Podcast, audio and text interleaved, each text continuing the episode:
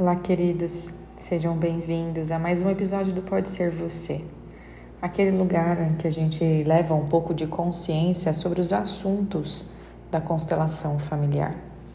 E o que eu trago para vocês hoje é sobre os casais que normalmente ou ingenuinamente diz o meu filho, esse é o meu filho.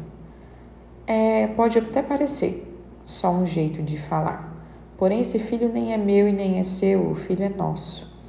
Esta é uma mudança que se faz necessária na vida do casal, porque não é só o jeito de falar.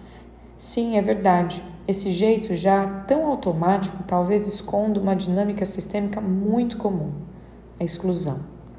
A mãe, sem notar, diz que o filho é dela o pai também, sem notar, diz de forma bem automática que o filho é dele. E isso não existe e não é possível. Uma criança é sempre o fruto de ambos, alguém único que vem a partir do encontro dos dois sistemas familiares.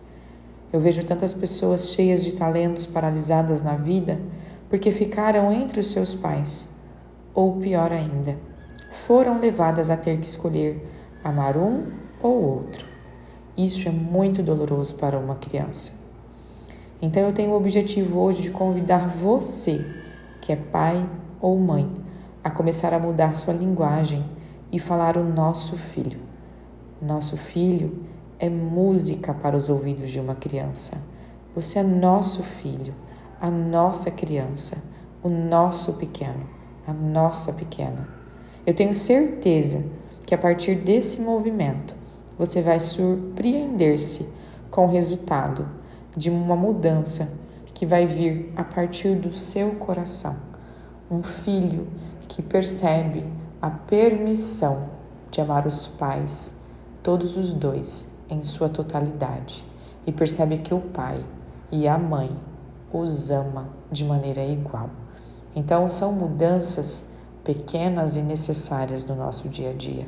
São mudanças que a gente muitas vezes nem vê como necessária ou que faria tanto sentido ou traria tanto resultado. Mas a partir do momento em que nós incluímos de maneira total, honrosa, o nosso filho, ele perceberá que todo o resto fará muito mais sentido.